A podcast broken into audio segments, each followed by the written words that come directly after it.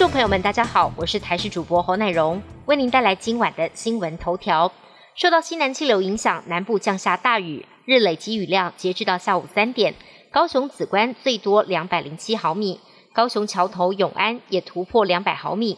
北部午后也因为热力作用，出现短延时强降雨，台北天母一百二十六点五毫米，新北福山也破百毫米，各地出现积淹水的情况。气象专家彭启明更以恐怖来形容，北部十分钟雨量达到二十毫米。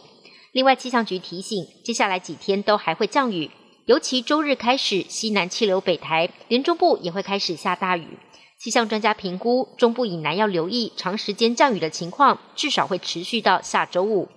东京奥运射箭男子个人赛，台湾二十岁好手汤包汤志军在八强赛中射倒强敌南韩选手金优镇，晋级四强战。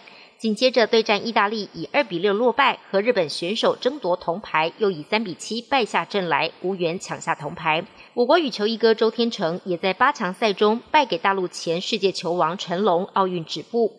今天傍晚，羽球女单四强赛，球后小戴戴子颖将对上印度选手新度。羽球教练认为两个人实力都很强，比的是心理素质。小戴只要稳下来就能取胜。台湾最速男杨俊汉则在男子一百公尺预赛登场，挑战自己保持的十秒一一全国纪录。另外，今天压轴的羽球男双金牌战，我国林洋配王麒麟、李阳将碰上世界排名第六的大陆李俊慧、刘雨辰，预计晚间七点半登场。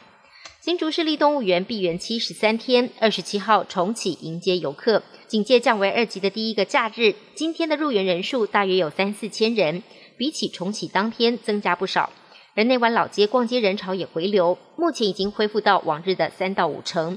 另外，南投日月潭的九蛙蝶巷新平台也在今天启用，同时鹿港小镇人流也回来了。附近店家都说，跟上星期相比，人多了两成。为了防疫，还有老板特地购入大型电脑点餐机，减少人与人的接触。民众也说，能在店里用餐真的很开心。美国代表队在游泳项目又拿下好成绩，有飞鱼接班人之称的德莱塞尔。在男子一百公尺蝶式以四十九秒四五夺下金牌，打破自己先前创下的世界纪录。这也是他在本届奥运的第三面金牌。女飞鱼雷德基则是再摘下个人第二面金牌，完成在奥运女子八百公尺自由式三连霸，在冬奥累积二金二银。冬奥赛事进入第二周，日本政府却宣布东京的疫情紧急状态延长到八月底。而且把东京周边的三个县跟关西的大阪府也列入紧急状态地区，因为这些地区的新增确诊创下新高。东京这几天每日新增都有三千多人，但是日向菅义伟强调，日本不适合封城，所以解方还是注射疫苗。英国伊丽莎白女王号航母打击群进入南海，引发关注。由于中国首艘自制的航母山东号服役母港就在南海。就有人找出卫星定位图，让英国跟中国两艘航空母舰出现另类同框的意外话题。